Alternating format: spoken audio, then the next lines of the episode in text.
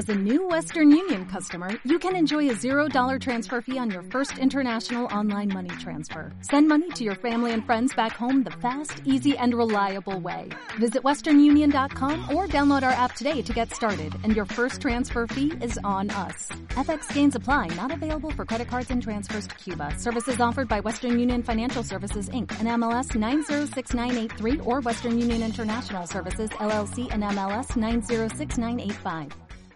Advertencia. Si este es escuchado por algún menor de edad, se sugiere que lo haga en compañía de algún adulto. Se recomienda discreción.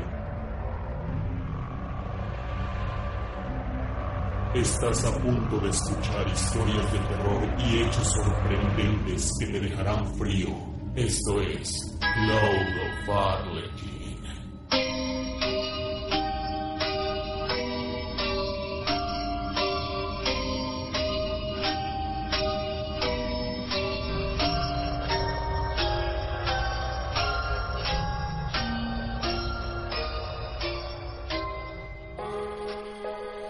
Sheridan Le Fanu nació en Dublín el 28 de agosto de 1814. Fue un escritor irlandés de cuentos y novelas de misterio. Sus historias de fantasmas presentaron uno de los primeros ejemplos del género de horror en su forma moderna, en la cual, como en su relato Chalek el pintor, no siempre triunfa la virtud ni se ofrece una explicación sencilla de los fenómenos sobrenaturales. Sheridan Le Fanu nació en el seno de una familia del Curnia, de procedencia hugonote. Su abuela y su tío fueron ambos dramaturgos, y una de sus sobrinas, una novelista exitosa. Disfruta de uno de sus relatos en este especial de Halloween. Te presento el relato titulado La casa en alquiler.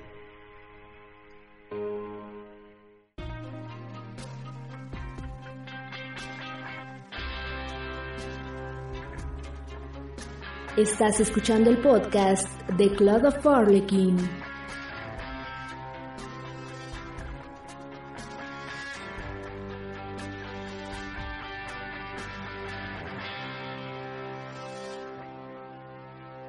Estuve mucho tiempo enfermo y mi médico me aconsejó que viajara a algún lugar tranquilo en Francia para alejarme del clima húmedo y brumoso de mi pueblo de mi natal Islanda. Cuando llegamos los nativos del lugar me indicaron que había una casa en alquiler en un pueblecito de pescadores que se encontraba no muy lejos de allí. Me dijeron que se trataba de un lugar muy bello, con un clima excelente. Como el alquiler era bastante barato, acabé por aceptarlo, y dos días más tarde llegamos a la casa en cuestión.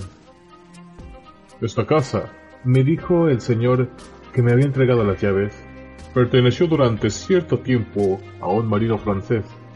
Una vez cerrada la puerta, Jones me miró y me dijo bruscamente, Señor, esta casa no me agrada en absoluto. Me eché a reír y contesté, ¿qué le ves de malo? Por mi parte la encuentro encantadora, bien amueblada, con buena iluminación y bastante soleada. Jones se encogió de hombros y subió el equipaje.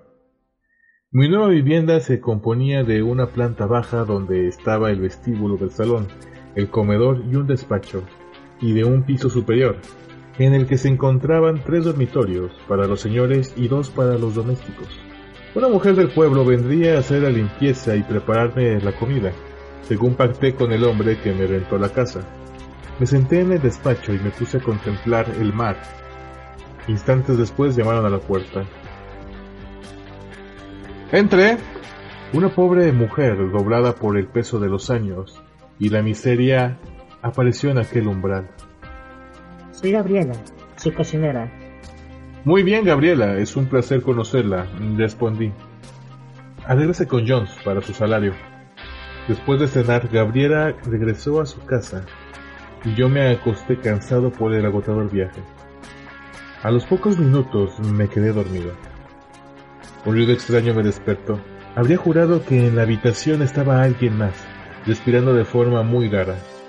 La oscuridad era total, por lo que no pude ver nada. Debo confesar que en aquel momento me sentí dominado por un terror espantoso. Me incorporé en la cama y grité ¿Quién está ahí? ¡Responde! Habla de una buena vez, ¿quién está ahí? Nadie contestó, pero tuve la impresión, casi la certeza, de que alguien se aproximaba hacia mí. Sentí aquella respiración jadeante, cada vez más cerca. Volví a insistir esta vez aún más nervioso. ¿Quién está ahí? Jones, si esto es una broma, es de muy mal gusto. De nuevo, no va a asustarme. Díganme quién está ahí. Algo frío, húmedo y pegajoso rozó mi mano. Perdí el control de mis nerviosismos y me puse a gritar como desesperado. ¡Jones! ¡Jones, eres tú! ¡Jones, ayuda! ¡Jones! ¡Jones, ¿dónde estás? Pero todo permaneció tan silencioso como antes. Pensé que Jones estaría en una taberna, como solía hacerlo, o quizá había sido víctima de aquella cosa. Mis gritos parecieron haber parado en seco el avance de aquel espectro, o lo que fuera, pues ya no sentía su aliento. Tomando coraje agarré el mechero y encendí una vela. Al mismo tiempo que la llama empezaba a brillar, escuché unos pasos precipitados y un gran ruido. Comprobé que en mi habitación no había nada y cuando me disponía a volver a apagar la luz para dormir, mi mirada se clavó en el suelo. Estaba cubierto de unas manchas negruzcas que no pude identificar, hasta que me acerqué a ella y comprobé con horror la huella de unos pies que partían de la cabecera de mi cama y se detenían delante del muro que daba a la parte posterior de la casa. ¿Había atravesado la pared aquella cosa? Aquel misterio empezó a ponerme nervioso y entonces tomé la decisión que habría de lamentar el resto de mi vida. Me vestí con rapidez sin quitar los ojos del muro. Tomé mi pistola y me acerqué al lugar donde desaparecieron las huellas. Comprobé que penetraba el tabique. Pensé que podía ser un muro giratorio, dando acceso a una puerta secreta. Empujé con todas mis fuerzas, pero el muro no cedía. De repente oí unos gones invisibles que gritaban. El muro se abrió como una puerta al mismo tiempo que la bocanada de aire pestilente penetraba por mis orificios nasales. La vela iluminaba una escalera de piedra que se hundía en espiral en las entrañas de la tierra. Comencé a descender hasta que llegué a un pasadizo estrecho, por cuyo suelo avanzaban las huellas y llegué a una pesada puerta de hierro. La empujé, resistió un poco y al final se abrió, produciendo un tétrico chillido. Me di cuenta de que me encontraba dentro de una inmensa caverna, en la que flotaba una bruma lechosa. Unas formas moviéndose que apenas podía distinguir atravesado mi campo visual. Solo veía con claridad las huellas de los pasos. Entonces me puse a temblar de horror. A la luz de mi débil vela, había podido discernir el contorno de huellas humanas, pero allí comprobé que estaban sangrantes. Comencé a volverme sobre mis pasos lentamente y di media vuelta para buscar la puerta por donde había entrado. ¿Cuál no sería mi desesperación al comprobar que había desaparecido? En ese momento una risa espeluznante llegó a mis oídos. Me puse a correr como loco mientras ruidos siniestros resonaban en la estancia y sentía que cosas inmundas me rozaban el cuerpo. Formas monstruosas parecían obstruirme el camino. La bruma era cada vez más espesa.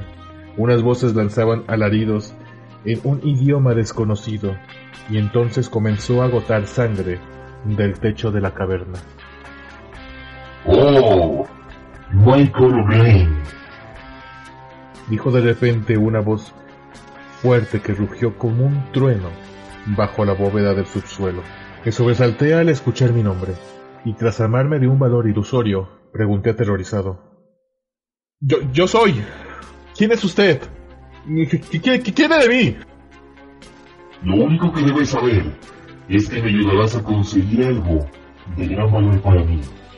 Me quedé mudo de asombro hasta que la voz profunda y espeluznante retumbó nuevamente en el leyondo antro en el cementerio de Saint-Tropez.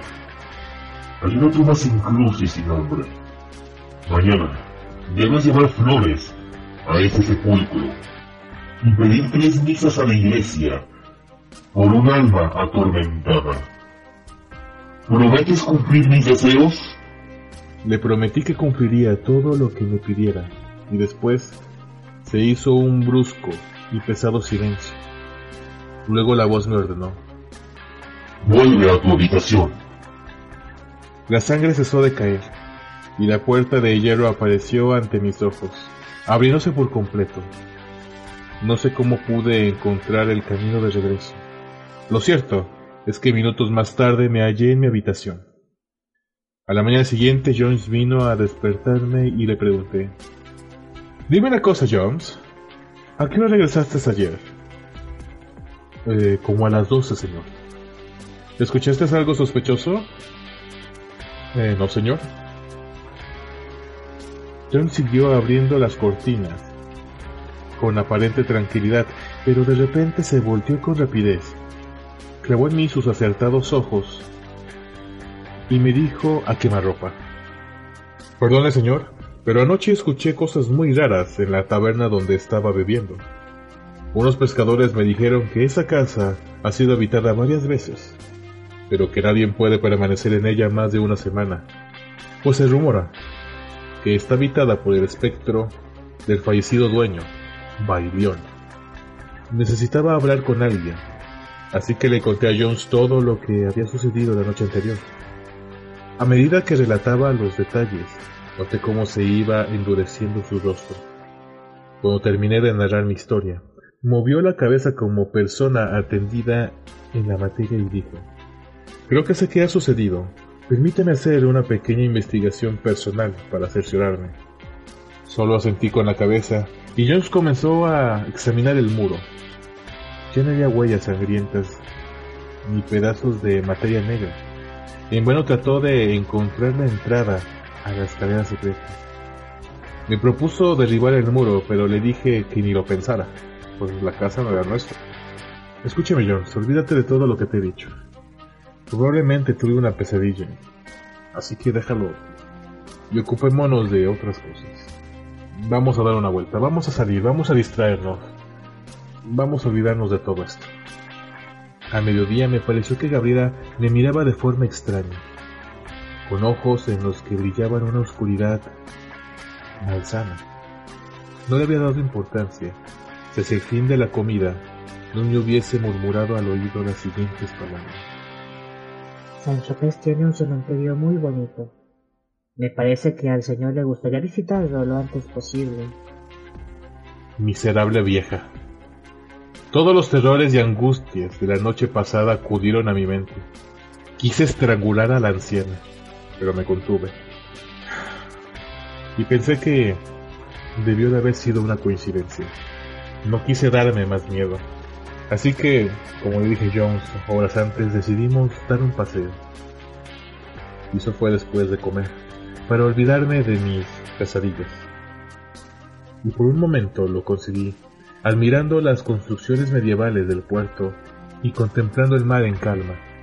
Caminaba al azar hasta que una verja de hierro nos cortó el paso.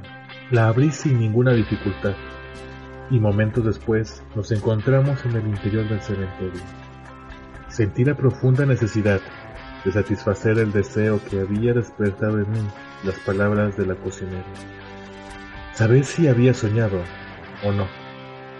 El cementerio no tenía el aspecto mórbido de nuestros panteones islandeses. Jones, que era sumamente supersticioso, me esperó afuera. Me puse a recorrer el cementerio mirando fijamente cada una de las tumbas. De repente me sentí dominado por una sensación de terror. Me encontré con una lápida gris, desnuda, triste, sin inscripción ni flores. Su apariencia producía mucho asco. Creí que volvía a escuchar la extraña voz de la caverna. No podía soportarlo y salí corriendo. Esa misma tarde me marché de San Tropez. Había intentado enterarme de aquello que encerraba la tumba, pero nadie supo decirme nada. Cuando escuchaban mis preguntas, se santiguaban y me dejaban solo. Entonces me acordé de Gabriela. Ella tendría que darme algunas explicaciones. Desgraciadamente, nunca pude encontrarla. La incertidumbre fue más fuerte que el miedo. Y cumplí mi promesa. a aquello que habitaba la caverna.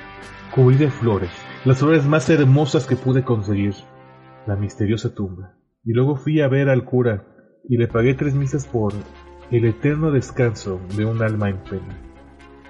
Pero él me respondió, lo siento, pero no puedo hacerlo. Necesito una explicación. Le conté mi increíble historia, sin ahorrar el más mínimo detalle, desde aquella primera noche en que entrara a mi habitación el extraño, furtivo visitante, hasta el instante en el que oí su siniestra voz, haciéndome prometer que haría dar tres misas por un alma en pena. El sacerdote me escuchó con mucha atención, y cuando terminé mi relato se quedó pensativo como si meditara sobre todo lo que le había dicho. Luego se levantó y me dijo, la iglesia desconfía de todo tipo de visión del infierno. Creo que su sueño, en relación con la tumba misteriosa, no es más que una simple coincidencia. Yo no dije nada más. El sacerdote al final aceptó hacer las misas. Yo salí de la sacristía con la conciencia en paz. Entonces una voz proveniente de ningún lado me dijo claramente. Gracias. Gracias mi amigo, Michael Brandt. Yo, después de escuchar eso, retorné a mi casa en mi natal Irlanda.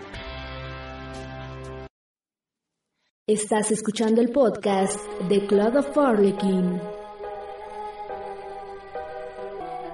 Por ahora es todo. Soy Claude. Nos veremos la semana que viene.